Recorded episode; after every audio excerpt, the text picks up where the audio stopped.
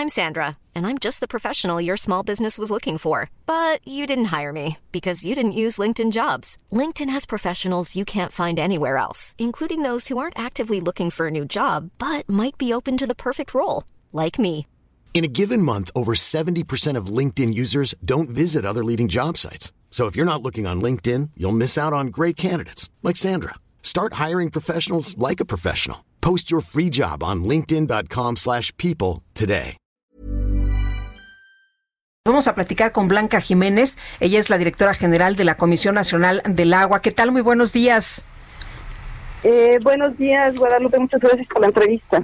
buenos días, directora. Eh, cuéntenos. Buenos días, Sergio. Sí, ¿cuál es la situación legal? Eh, ¿Realmente tenemos. Eh, ¿qué, ¿qué, pasa si, por ejemplo, no, no podemos entregar la cantidad de agua que tenemos comprometida? Bueno, esperemos que eso no pase. Estamos haciendo todo, todo para que se cumpla. Eh, pues nos ponemos, nos pondríamos en una situación delicada en la cual Estados Unidos podría pedir la renegociación del tratado, dado que tenemos que cumplir ya el compromiso porque es el cierre de dos ciclos, son 10 años. Entonces, eh, eh estamos eh, con, con eh, no, no exactamente con el adeudo, porque no hemos tenido adeudo, pero lo que pasa es que en el ciclo anterior se quedó a deber y en este ciclo ya no podemos eh, ya no podemos tener faltantes. ¿Dónde se va a tomar esta agua? ¿Se va a tomar de la presa de la boquilla o cómo es que se va pues a poder eh, solventar este adeudo?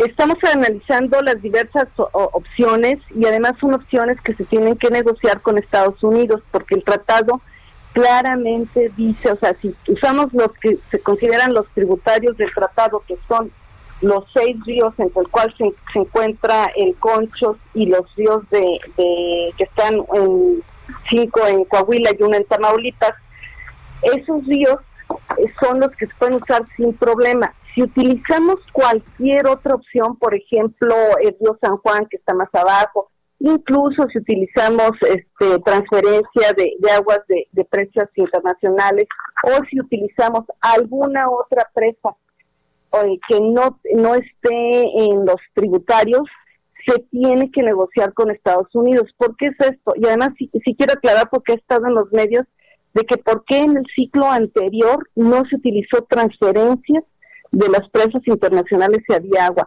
No se utilizó porque para poder utilizar cualquiera de otras estas opciones, el ciclo previo debe uno estar en falta. En el 33 fue un ciclo que se cerró eh, sin adeudo, eh, no iba a hacer un comentario, pero ya me han dicho que, suena todo muy complicado. El ciclo 33 cerró sin adeudo.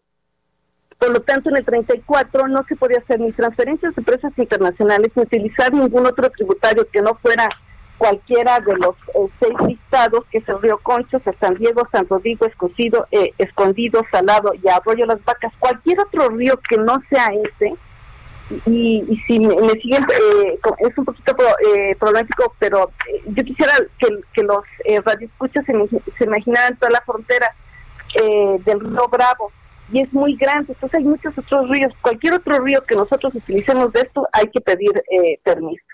Entonces, en el ciclo 34 no se pudo utilizar ninguna otra opción, y en este ciclo sí podemos hacer uso de otras opciones siempre y cuando la acepte Estados Unidos. Entonces, por, por ejemplo, ahorita estamos aún en las negociaciones a través de las Secretarías de Relaciones Exteriores, particularmente de un organismo que se llama la SILA, que es la Comisión Internacional de, Límites y Agua, y estamos teniendo reuniones dos veces por semana, una reunión técnica y otra reunión política para ir viendo avances, porque también esto depende de las lluvias.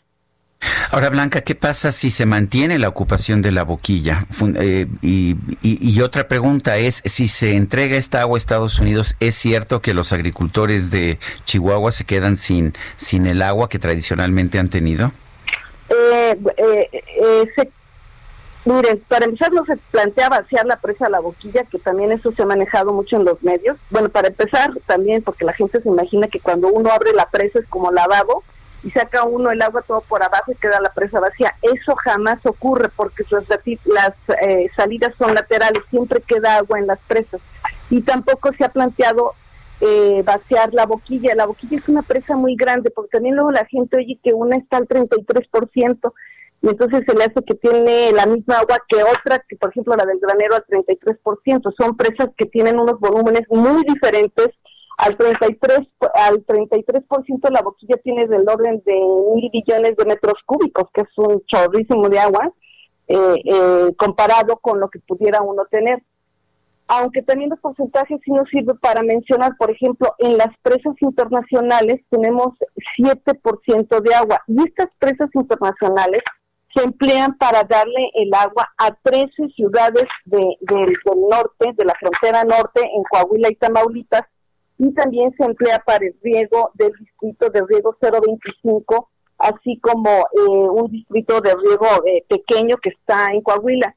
Eh, fíjese que ayer tuve una reunión súper interesante con los agricultores de, de, Tamaulipas y me decían que, que ellos están un poco pues sentidos con todos nosotros, incluidos con los medios, porque dice que nadie les los ha entrevistado y nadie les ha hecho ver que también el hecho que Chihuahua no deje pasar el agua hacia el resto, una parte hacia Estados Unidos y dos tercios hacia México, los ha dejado a ellos sin agua. Yo sí les pediría que también tuvieran eh, ustedes en consideración algún día entrevistarlos, porque es un tema de Cuenca, no es un tema del el Estado mexicano eh, y la posición de Chihuahua, es un tema de los cuatro estados del norte que comparten un río y a los cuales pues tres no les está llegando el agua, aparte de Estados Unidos, ¿verdad? Eh, Blanca Jiménez, directora general de la Conagua, gracias por hablar con nosotros. Pues sí, muchas gracias. Hi, I'm Daniel, founder of Pretty Litter. Did you know cats tend to hide symptoms of sickness and pain? I learned this the hard way after losing my cat, Gingy. So I created Pretty Litter, a health monitoring litter that helps detect early signs of illness by changing colors, saving you money and potentially your cat's life. Pretty Litter is veterinarian developed, and it's the easiest way to keep tabs on your fur baby's health right at home. Go to prettylitter.com and use code ACAST for 20% off your first order and a free cat toy. Terms and conditions apply. See site for details.